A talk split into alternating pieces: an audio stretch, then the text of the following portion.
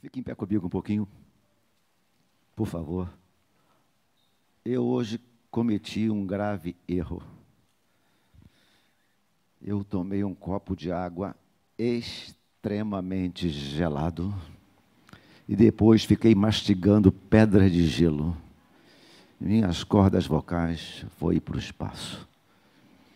Mastiguei pedra de gelo a tarde toda. Não sei por causa de quê.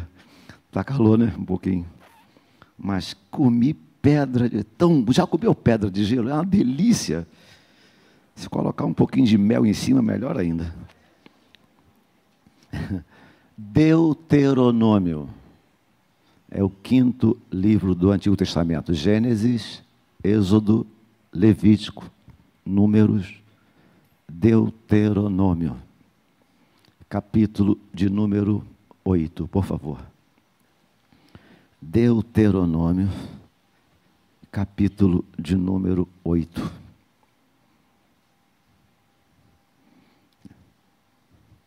É um texto curtinho. Vamos fazer uma pequena reflexão.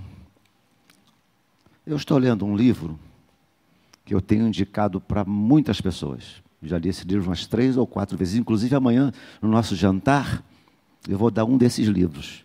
Espero que seja o pastor Anselmo contemplado.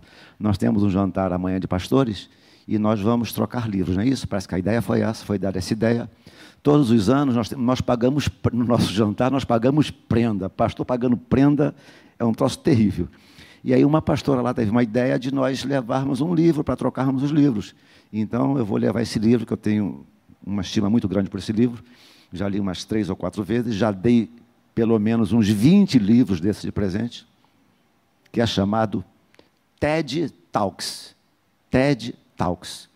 É um, é um especialista, o maior especialista em palestras do mundo. E se você puser lá no, no YouTube, TED, T-E-D, TED, Talks, T-A-L-K-S. TED Talks. E tem as palestras do, do, TED Talks. E segundo esse especialista, as melhores palestras do mundo para, o nosso fracasso, não podem passar de 18 minutos. 18 minutos. Só estou dizendo isso porque eu vou falar pouco hoje. 18 minutos. Eu não, vou, eu não vou conseguir porque eu não me disciplinei por 18 minutos.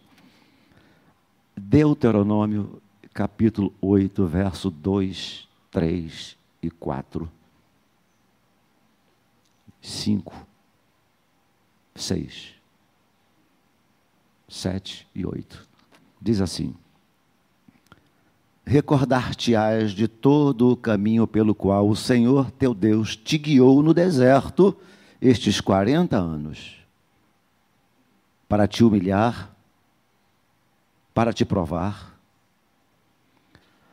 para saber o que estava no teu coração, se guardarias ou não os seus mandamentos verso 3, preste atenção. Ele te humilhou, te deixou ter fome e te sustentou com maná que tu não conhecias, nem teus pais o conheciam, para te dar a entender que não só de pão viverá o homem, mas de tudo o que procede da boca do Senhor viverá o homem. Nunca envelheceu a tua veste sobre ti, nem se inchou o teu pé nesses 40 anos. Sabe, pois, no teu coração que, como um homem disciplina a seu filho, assim te disciplina o Senhor, teu Deus. Verso 6. Guarda os mandamentos do Senhor, teu Deus, para andares nos seus caminhos e o temeres, porque o Senhor teu Deus te, te faz entrar numa boa terra, terra de ribeiros, de águas de fontes, de mananciais profundos que saem dos vales e das montanhas. Terra de trigo e cevada, de vides, figueiras, romeiras, terra de oliveiras e de azeite e mel. Terra que comerás o pão sem escassez, nada te faltará nela. Curve sua cabeça. Meu Deus, nós te agradecemos por estarmos neste lugar limpo, arejado, refrigerado, muitos sofreram e até enfrentaram a morte e morreram lá atrás, para que hoje nós estivéssemos num lugar tão, tão aprazível, tão, tão larejado. Muito obrigado, meu Deus. Que tu continues ministrando aos nossos corações através da tua palavra. Edifica-nos, exorta-nos, consola-nos, ó Deus, através da tua palavra. Nós assim oramos em nome de Jesus Cristo e todos disseram amém. Toma o seu lugar, por favor. Hoje pela manhã, a Marcela Bastos, ela trouxe uma reflexão para nós aqui. Quantos estiveram hoje aqui pela manhã, por favor? Ela se utilizou do texto de Lamentações de Jeremias 3, capítulo 21, que diz: Quero trazer à memória o que me pode dar esperança. E pensando no que a Marcela refletiu com a igreja hoje de manhã, depois do almoço à tarde, eu peguei a Bíblia, fui folhear a Bíblia, e meus olhos bateram nesse versículo 2, onde diz assim: Recordar-te-ás de todo o caminho. Deus está, creio que nesse dia, tentando fazer com que a gente se lembre de coisas que Ele realizou em nossas vidas no passado. Recordar-te-ás. No versículo 11, que eu não li, mas se você olhar agora, olha aí comigo agora. Guarda-te, não te esqueças.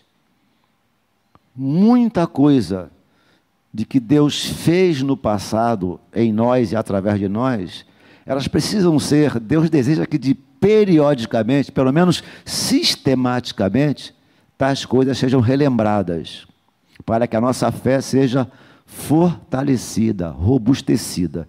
E o que nós vamos refletir hoje aqui um pouquinho é sobre isso também. Recordar-te-ás de todo o caminho pelo qual o Senhor teu Deus te guiou. Eu sou de uma família muito grande, hoje parte da minha família esteve aqui. Minha família é muito grande, minha mãe teve 12 filhos, segundo a minha conta, mas segundo a minha irmã mais velha foi mais. E nós tivemos muitos, muitas, imagina uma família com 12 pessoas com 12 filhos, mais papai e mamãe, e uma pessoa que trabalhava para nós. Toda semana tinha um enfermo, toda semana tinha um doente, toda semana tinha um com, com um corte no pé, toda semana faltava alguma coisa. Toda semana faltava alguma coisa. Imagine, imagine comigo arrumar seis crianças para a escola. Já está imaginando comigo? Comprar sapato para seis, pagar matrícula para oito, comprar papel pardo. Usaram papel pardo? Eu fui fazer uma, eu fui fazer uma, uma vacina, é uma vacina é, contra a febre amarela.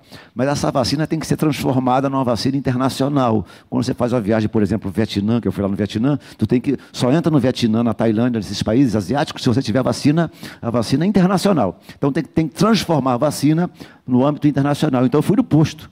Aí o homem perguntou assim: Senhor, qual é a tua cor? Eu falei: Eu sou um moreno reluzente. eu sou um moreno reluzente. Mas, Senhor, não existe essa cor moreno reluzente. Então tá, eu sou um moreno, tiro reluzente. Não existe a cor moreno. Aí ele falou assim: ou o senhor é preto, ou o senhor é branco, ou o senhor é pardo, ou o senhor é amarelo. O que o senhor disser, vai para o documento. Aí eu olhei para mim, fiquei me olhando, eu acho que eu não sou preto. Aí ele perguntou: o senhor é pardo? Eu digo, ó, se pardo é a cor daquele papel que eu, que eu encapava meus livros, eu também não quero ser pardo, não, não sou aquilo, não. Aí eu levantei a camisa, fui na parte mais, fui na parte mais clarinha aqui embaixo, falei assim, acho que eu sou branco.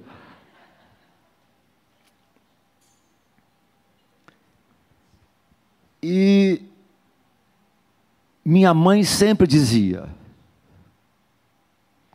o mesmo Deus que tem me ajudado a cuidar de cinco, vai me ajudar a cuidar de seis. Ela sempre fazia isso. O mesmo Deus, quando nascia o sétimo, eu, eu, costumo brincar, pastor, que minha mãe estava fazendo arroz e dizia: Raimundo, nasceu mais um, vem pegar. Era assim, rapidinho que nascia. Ela dizia: O Deus que me ajudou a cuidar de seis, vai me ajudar a cuidar de sete. O Deus que me ajudou a cuidar de sete vai me ajudar a cuidar de oito. E cada vez que nascia um, ela ia dizendo: O Deus que tem me ajudado a cuidar de onze, vai me ajudar a cuidar de doze. Eu me lembro numa ocasião, que se você tem mais de 30 anos vai lembrar também, numa época em que você comprava o pão de manhã por um preço e comprava o pão à tarde por outro preço. Alguém lembra? Lembra, né? É, éramos os fiscais do Sarney. Lembra disso, gente? Quem tem mais de 35 lembra. E a inflação era galopante. E a minha mãe sempre dizia: o mesmo Deus que cuidou da minha família quando era mil réis, vai continuar ajudando, providenciando com cruzeiro, cruzado. Pode a inflação, ela dizia sempre: pode a inflação e mil por cento a hora, o meu Deus vai continuar a cuidar da minha casa, da minha família. Então, essas coisas precisam estar na nossa mente. Recordar-te-ás de todo o caminho pelo qual o Senhor teu Deus te guiou nesse deserto estes 40 anos. Deserto, via de regra, é sinônimo de problemas, de dificuldades, coisas difíceis. Tem, eu, eu, tenho alguns textos que eu, eu, tenho, eu gosto de escrever de vez em quando, e tem um, um, um pensamento que eu escrevi, e lá no meio tem uma frase que diz assim: com licença, a frase é minha, tá bom? É na solidão de um campo de batalhas que se aprende a confiar em Deus.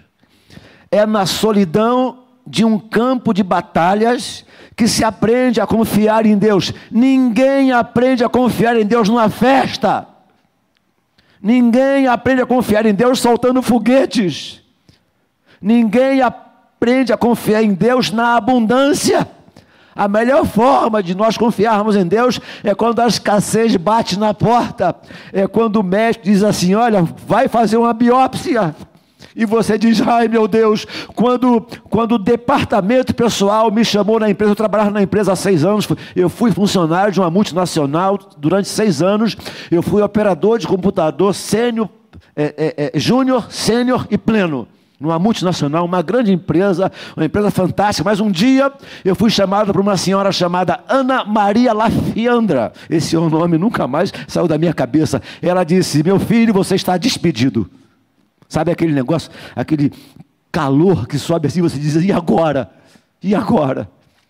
Pois bem, foi o ano que eu mais aprendi a confiar em Deus. Foi quando eu não tinha um centavo para colocar gasolina. O pastor Cassiano me fez uma visita na época e nós, nós não tínhamos dinheiro para comprar o pão francês. Foi a época em que Deus mais abriu as portas. Foi, foi o maior seminário da minha vida. Quando eu fiquei ex, os exatos 12 meses desempregado. Eu havia comprado uma casa própria. Nunca deixei de pagar uma prestação. Nunca deixei de almoçar. Nunca deixei de jantar. Nunca deixei de colocar em dia todas as minhas responsabilidades financeiras. Sabe por causa do quê? Porque o Deus que cuidou de mim lá atrás, Ele vai continuar cuidando a ti até hoje. Recordar-te-ás de todo o caminho pelo qual eu te fiz andar nesse deserto, nos desertos da vida. É exatamente nos desertos da vida, nos CTIs da vida, nos cemitérios da vida. É que a gente aprende a confiar em Deus. Que a gente vê que Deus não é uma teoria. Deus não é uma teoria. Deus não é uma força. Deus não é um mantra. Ele é uma pessoa que cuida de nós. Recordar-te-ás de todo o caminho pelo qual o Senhor te guiou neste deserto, nos dramas da vida. Olha, olha que coisa, que coisa interessante, profunda e até, até um, um tanto quanto complicada. No deserto, 40 anos, para te humilhar. Eu achei isso aqui muito, muito interessante. Porque de vez em quando, de vez em quando, Deus fura a nossa bola. De vez em quando, Deus, para fazer com que a nossa crista abaixe um pouco, Ele fura a nossa bola. Para te humilhar de, o apóstolo Paulo disse assim: Aprendi, é Filipenses 4, 14, que o 4, 13 diz. Não. 4,13 diz: Tudo posso naquele que me fortalece. Mas o anterior diz assim: Aprendi a viver contente em toda e qualquer situação, tanto de abundância como de escassez. Tanto sei ser humilhado como honrado. Aprendi a viver contente em toda e qualquer situação. Você pode dar um glória a Deus por isso? Então, de vez em quando, Deus permite que a gente passe por algumas situações para colocar nossa bolinha na grama, para te humilhar, para te provar. Deus de vez em quando me prova. Eu era muito gabarola de mim mesmo, tá certo isso? Gabarola, tá? É, acho que tá. G grande em mim mesmo por causa da minha profissão. Ganhava, ganhava bem. Eu confiava no contra-cheque, contra-cheque, chamado também de olherite. Eu confiava no meu contra-cheque, no meu contra-cheque, até que um dia o contra-cheque deixou de vir. Aí Deus me deu o um salmo que diz assim: olha, Davi dizendo: Eu fui criança de peito e agora sou, sou velho, porém nunca vi um justo desamparado, nem mesmo a sua descendência, a mendigar o pão. Ou seja, de uma forma ou de outra, Deus suprirá todas as necessidades daqueles que creem em seu nome. Amém, querido? Para te humilhar, para te provar. O diabo tenta, Satanás tenta, mas Deus prova.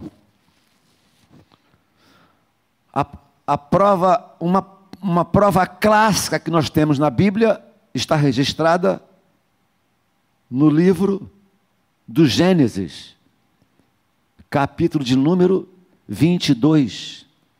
Quando Deus prova a Abraão, Deus havia prometido a Abraão que daria um filho na sua velhice e que ele seria o seu herdeiro, e nasce Isaac, Isaac jovenzinho, adolescente, cresce, que entre 12 e 14 anos, Deus disse a Abraão: Abraão, vai para um monte que eu te mostrarei, e lá você sacrifica o, meu, o, o, o teu filho como oferta a mim. Deus estava colocando Abraão à prova. Deus de vez em quando nos põe à prova. Deus de vez em quando nos deixa num cantinho, sossegados. Olha, olha o, que, é que o, o que, é que o texto vai dizer aqui, ó. Para saber o que estava no teu coração.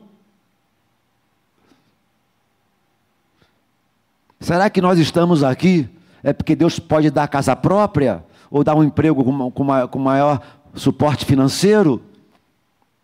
Por isso que eu vou, eu vou estou, estou, estou me tornando pregador de uma mensagem só.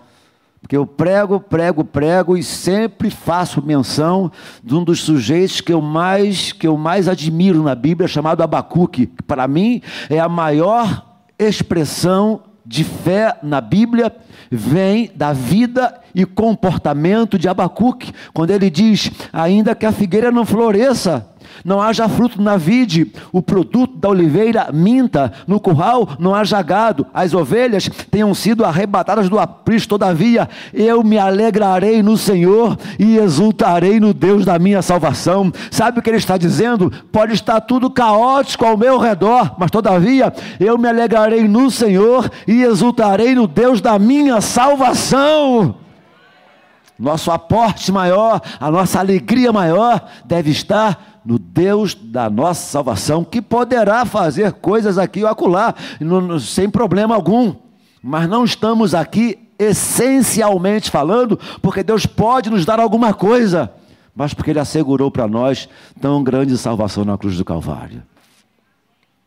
Pode estar tudo caótico, todavia, me alegrarei no Senhor, me exultarei no Deus da minha salvação. Tiago, um dos líderes da, um dos líderes da igreja, ele vai falar uma coisa que eu nunca vi, nunca ouvi nenhum pastor pregando e nenhum membro de igreja nenhuma falando desse, a esse respeito. Tiago diz assim: Meus irmãos, tenham por motivo de toda alegria o passardes por várias provações, sabendo que a aprovação da vossa fé, uma vez confirmada, produz perseverança. Ora, a perseverança deve ter ação completa para que sejais íntegros e irrepreensíveis. Meus irmãos, tende o motivo de toda alegria o passagem por várias para você. Eu nunca vi ninguém chegar, pastor, eu quero dar um testemunho. Ah, pastor, estou feliz, estou alegre, eu fui mandado embora hoje, estou numa felicidade, pastor. Nunca vi. Ah, pastor, fiz uma biópsia, eu estou com câncer, pastor. Que benção, nunca vi ninguém falar isso. Mas quem está dizendo é Tiago. Meus irmãos, tende por motivo de toda alegria o passagem por várias provações que a aprovação da fé produz perseverança. Ora, a perseverança deve, ser, deve ter ação completa para que sejais íntegros e em nada deficientes. Nas tempestades da vida, a nossa fé é acrescida diante de Deus para te provar, para te humilhar, para saber o que estava no teu coração, se guardarias ou não os seus mandamentos. Ele te humilhou. Olha que outra coisa forte ele vai dizer agora no versículo 3. Ele te humilhou e te deixou ter fome. Deus permitiu que o povo passasse fome. É o tipo de mensagem que não dá ibope. te deixou ter fome. A coisa ficou feia, ficou difícil.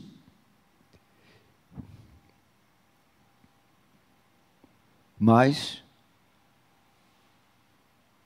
como disse o poeta, é na solidão de um campo de batalhas que se aprende a confiar em Deus. Aí te sustentou com o maná que tu não conhecias, nem teus pais o conheciam para te dar a entender que nem só de pão, lê-se, lê-se, não só de trabalho, lê-se, não só de bom salário, não apenas de vida boa e agradável, nem só de pão viverá o homem, mas de toda palavra que procede da boca do Senhor viverá o homem. Eu gosto de ler mas minha paixão maior, minha paixão maior é ler livros que fazem com que eu me sinta uma minhoca. Aliás, eu ser uma minhoca não é muito difícil. Mas você sabia que tem minhocas que têm até dez corações? Você pega um livro chamado Cristo em Cadeias Comunistas, de um autor chamado Richard Humbrand. Você começa a ver que a nossa vida cristã, ela é muito, como é que eu diria, pastor Céu? A nossa vida cristã é muito cercada de mimos de Deus. É muito fácil.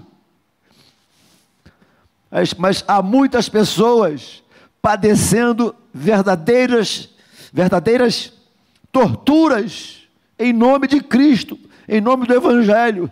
E gente que não abandona a fé diante da escassez, diante do sofrimento, diante da dor, diante da angústia maior, diante do assassinato do filho na sua frente. Cristo, procure em algum nos sebos da vida, nem livraria convencional você nem consegue achar. Cristo em cadeias comunistas de Richard Humbrand. Richard Humbrand, leia esse livro para ver como é que a sua fé vai, vai, vai ficar envergonhada, mas ao mesmo tempo você começa a entender que Deus tem coisas maiores e melhores, independentemente de qualquer coisa lá na frente. Deus tem sempre coisas maiores e melhores. Outro livro que me, que, que me veio à memória agora também é outro clássico. Eu, eu dou muitos livros que eu não deixo muito na minha estante, mas esse que eu vou falar agora, eu não dou porque, sabe aquele livro que quando cai dói? Esse livro, Quando Cai Dói, também é, do, é, é meu, meu livrinho de estimação, chamado Lírio. Lírio entre os espinhos. Lírio entre os espinhos. Gente que se acostumou a louvar a Deus enterrado na fossa, com dejetos, com, com coisas horríveis até o pescoço. Eu conheci um pastor que ficou 30 anos em cadeias na China, Eu, eu ouvi este homem falando na Tailândia, 30 anos, padecendo, sofrendo em pau de arara, os pés sendo vazados por ferro quente. Quando aquele homem começa a falar, ele nem precisa falar muito, porque exala o perfume de Cristo. É gente que entendeu a salvação. Por favor, por favor, me ouçam. Nós, a igreja missionária evangélica Maranata, graças a Deus, somos uma igreja dizimista e nós ofertamos, mas, mas não é pelo fato de eu ser dizimista e ofertante que eu vou herdar a minha salvação. A minha salvação não é tão barata. Hoje de manhã eu falei sobre isso, 10%. A minha salvação não, não custou 10%, muito pelo, muito, muito pelo contrário, custou um alto preço, preço de sangue na cruz do Calvário. Gente que entendeu a salvação pela salvação. Então, queridos, há um Deus que cuida, que providencia, independentemente dos azedumes da vida. Fui fazer um sepultamento de uma menina de nove anos de idade. Nove anos de idade, a menininha, a garotinha. E no caminho lá no cemitério Jardim da Saudade, em Sulacap, essa, essa, essa cena está vívida na minha cabeça. E eu ia do lado da mãe da criança. E ela dizendo assim para mim: Pastor, nem tudo está perdido. Eu consegui abençoar várias famílias com os órgãos da minha filha. É gente que consegue consegue abençoar uma pessoa mesmo vivendo uma, um drama maior. Sabe o que é isso? Entendeu a salvação. Entendeu o que o Jesus Cristo fez no Calvário. O outro me disse outro dia: Ah, eu fui lá na igreja, pedi uma vez, pedi duas vezes, também pedi três vezes. Deus não fez, também não volto mais lá. Não entendeu nada. Não entendeu nada do Evangelho. Não entendeu nada de Jesus Cristo. Não entendeu nada de Bíblia. Não entendeu nada de Deus. Ou assim, eu não, não leu a Bíblia, se leu, não entendeu. Olha, olha, Bíblia de cabeça para baixo. No mundo tereis aflições mas tenham bom ânimo, porque eu venci o mundo, disse Jesus Cristo. O apóstolo Paulo chega a dizer o seguinte: se a minha vida em Cristo, ela se resume a apenas o que tenho, o que vejo, o que sou, o que desfruto, eu sou o maior dos miseráveis de todos os homens. Aí ele continua dizendo que nem olhos viram, nem olhos viram, nem ouvidos ouviram, nem jamais penetrou, olha que coisa linda, nem olhos viram, nem ouvidos ouviram, nem jamais penetrou no coração do homem o que Deus tem preparado para aqueles que o amam. Ele, porém, nolo tem revelado pelo Espírito Santo que em nós habita. Deus sempre tem coisas maiores e melhores. Ele sempre cuida. Continuando aqui, verso 4. Algumas irmãs ficariam deprimidas só aqui. Nunca envelheceu a tua veste sobre ti. Imagina, você usar a mesma roupinha 40 anos. o povo andou 40 anos no deserto. Imagina aí, irmãzinha, mesmo vestido, 40 anos. Quando você chegar em casa hoje, abra seu guarda-roupa e fala, e fala assim: mesmo vestido 40 anos?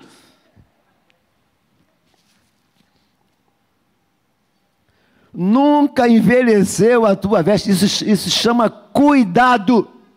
Isso se chama cuidado. Nunca envelheceu a tua veste sobre ti. Olha ainda verso 4. Nem inchou o teu pé. Agora, se você não não não fizer um exercício mental para você imaginar o que está acontecendo aqui, eles estão andando no deserto 40 anos.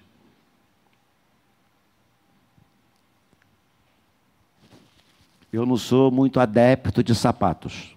Acho que algumas pessoas já observaram isso. Mas eu me lembro que eu estava, fui visitar um amigo, isso tem uns 15 anos. Aí eu falei assim: eu vou comprar um sapato e vou de sapato. Aí comprei um sapato na loja aqui em Caxias. Coloquei na bolsa. E aí entrei no ônibus, na rodoviária, fui para Nova Friburgo. Eu fiquei, a gente fica sentado três horas. O sapato que entrou no meu pé aqui não entrou no meu, meu pé inchou.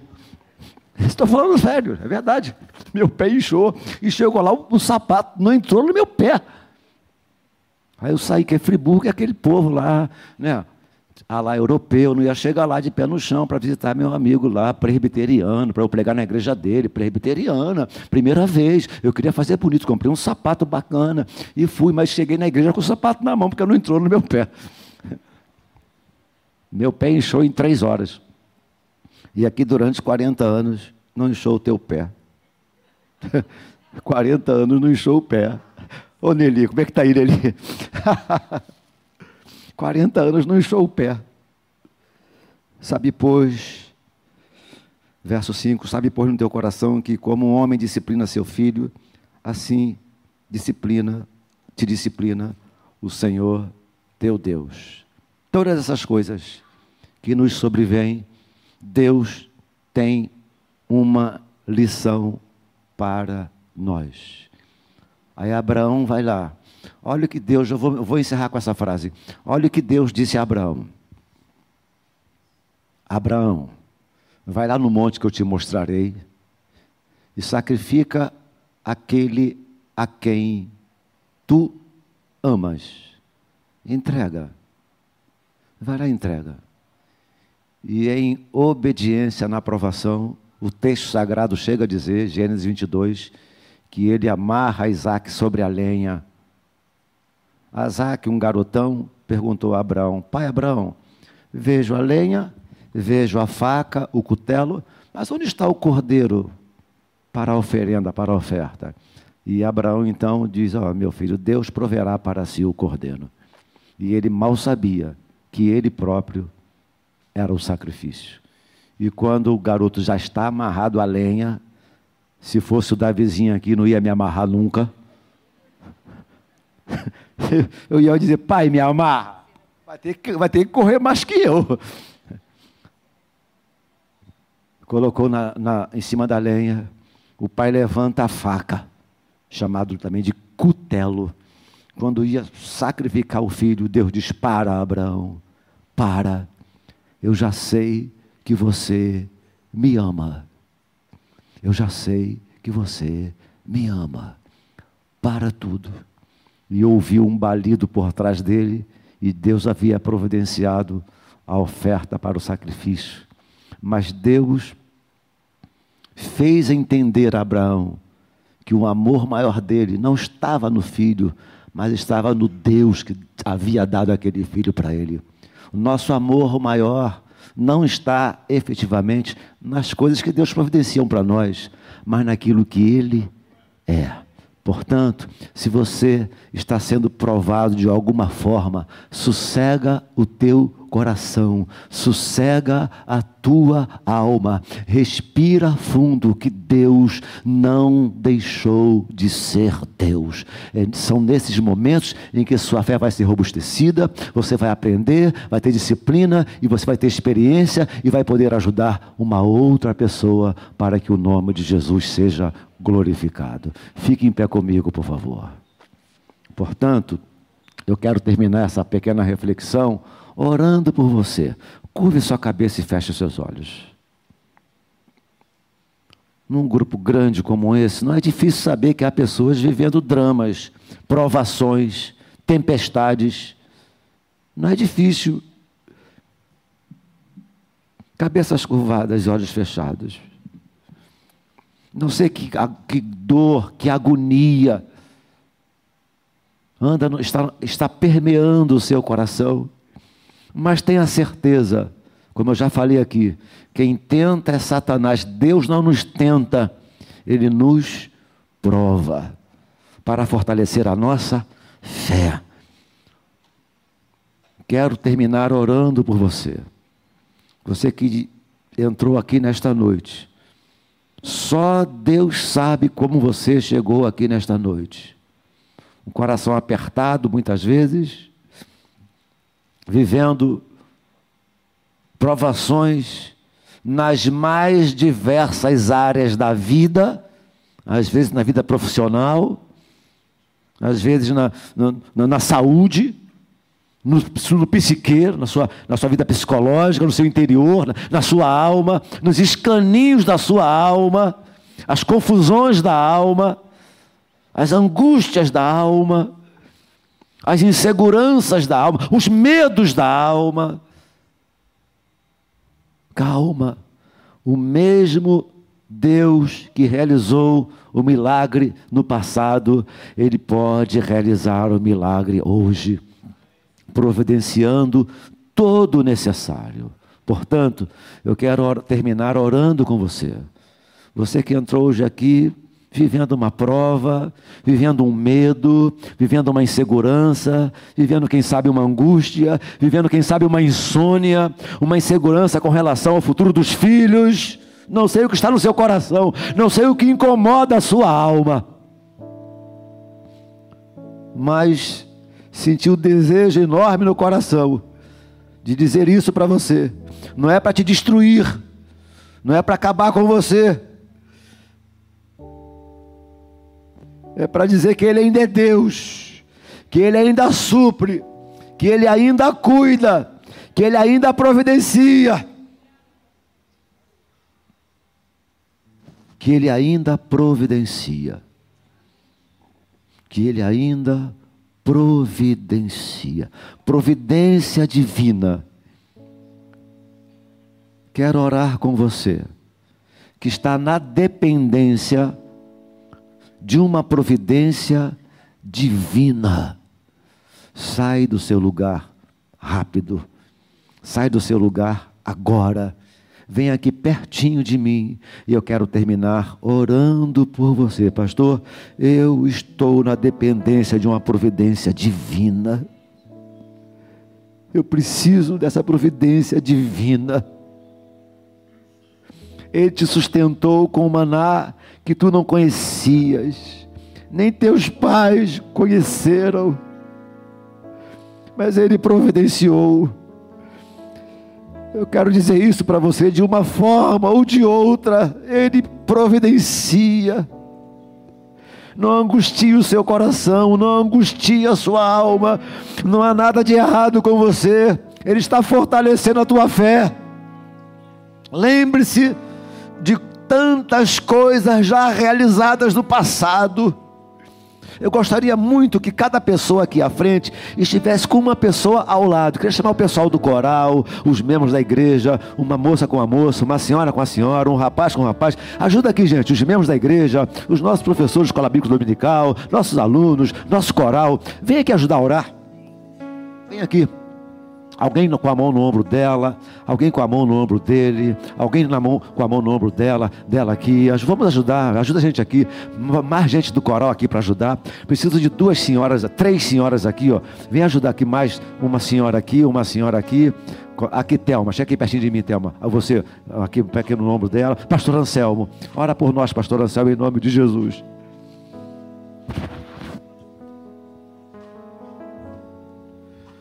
Senhor nosso Deus, louvado seja o teu nome, Senhor.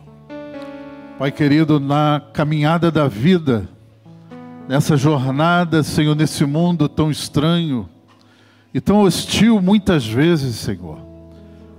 E às vezes o cenário que nós temos à frente, nós não entendemos, nós não compreendemos. As provações vêm, as lutas vêm, as dores aparecem, o sofrimento nos surpreende muitas vezes e nós não encontramos uma explicação. Mas, Senhor, nessa noite, a tua palavra pregada, ela nos mostra que, caminhando no deserto, nós não estamos sozinhos.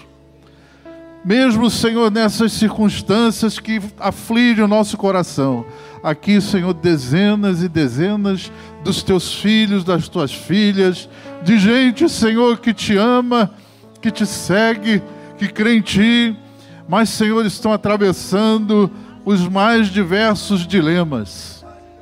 Meu Deus, mas, Senhor querido, a tua palavra nos dá esperança, porque nós nos lembramos, Senhor, que muitas vezes em situações parecidas lá atrás, nós clamamos a Ti, nós choramos aos Teus pés, e o milagre aconteceu. Tu respondeste, Senhor, tu nos socorreste, tu enviaste a, a provisão, o socorro, e não será diferente hoje. Tu és o mesmo ontem, hoje e eternamente. Tu não mudaste, Senhor. Tu és fiel. Tu és fiel. Então, Pai querido, nesta hora nós clamamos a Ti. Atende cada oração. Responde, Senhor, cada clamor. Ó Deus querido, abre portas nessa hora, Senhor. Envia resposta, ó Deus. Envia resposta, Senhor querido. Remove essa interrogação, essa dúvida, essa perplexidade. Que a visão que tu tens, Senhor, para cada um dos teus filhos, ela se manifeste agora. E as pessoas amadas tuas, Senhor, possam enxergar pelos olhos da fé que há uma saída, que, Senhor querido, o dia vai raiar, essa noite vai terminar e vai terminar com o sol da justiça brilhando. Pai, em nome de Jesus, agora te pedimos, Senhor, tu sabes a necessidade talvez a cura da enfermidade, talvez, Senhor, o restabelecimento da harmonia no seu lar, ó Deus, no seu casamento, ó Deus, problemas com filhos, com pais, ó Deus, no trabalho, enfim, o que seja, em nome de Jesus, opera o milagre, atende a oração, responde, Senhor Deus, porque tu és bom, a tua misericórdia dura para sempre, Senhor. Tu és o Deus que nos ama, o Deus que cuida de nós e o Deus, Senhor, que se importa com cada um de nós e é poderoso para fazer infinitamente mais, além do que pedimos ou pensamos. Para a tua glória, Senhor, nós te agradecemos em nome de Jesus. Em nome de Jesus. Amém. Amém. Glória a Deus.